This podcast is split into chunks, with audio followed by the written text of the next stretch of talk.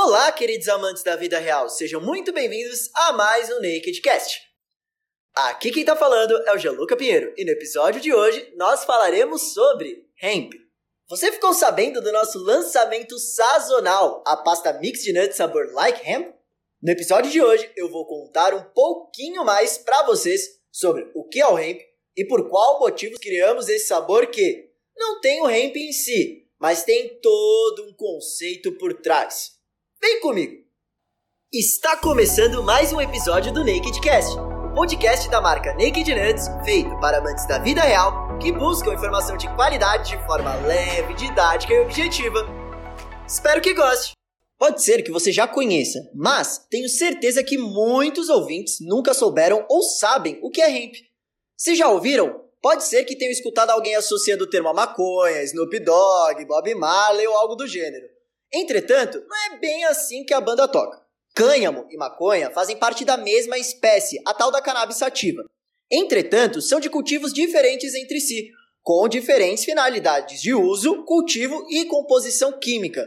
Se a maconha é utilizada como droga psicotrópica, lembrando que psico vem de psique, que significa mente, e trópica vem de tropos, que significa atração, sendo considerada uma droga que, então, tem atração por atuar sobre o nosso cérebro, alterando seu funcionamento com fins medicinais ou não, né? O cânhamo já é usado na manufatura de diversos tipos de produtos, incluindo alimentos, bebidas, produtos de higiene pessoal, suplementos nutricionais, tecidos, papel e materiais de construção, entre outros produtos industriais e manufaturados também. Claro, isso em outros países. Beleza, agora que já desconstruímos esse pensamento enraizado sobre o cânhamo, bora falar mais especificamente sobre ele?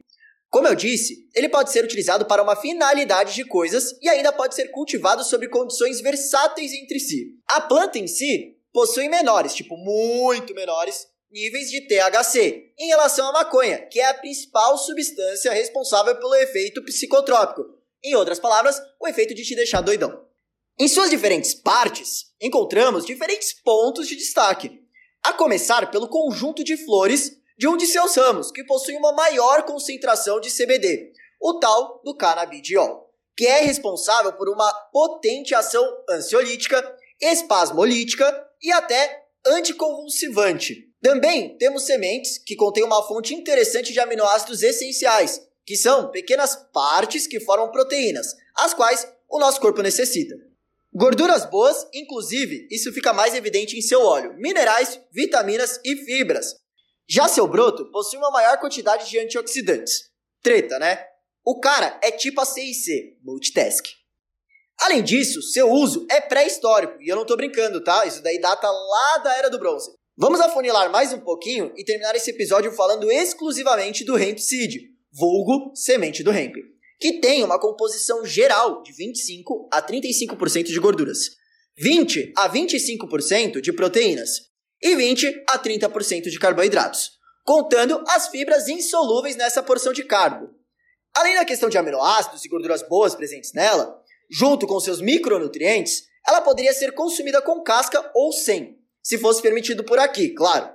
Poderia ser utilizada para a produção de farinha e até para o concentrado proteico, Inclusive, essa é a ideia que encaixa com o nosso produto. Utilizando um suplemento proteico à base de ervilha, arroz e fava, a Cannab Ingredients conseguiu simular a quantidade daqueles tais aminoácidos essenciais que nós divulgamos, em uma mesma dosagem ao suplemento proteico de cânhamo que encontramos em outros países. Sendo assim, unimos as marcas para uma collab, em um sabor padrão naked, ou seja, gostoso, nutritivo e melhor ainda, conceitual. Agora, se você está se questionando por qual motivo conceitual? Vamos à seguinte pergunta.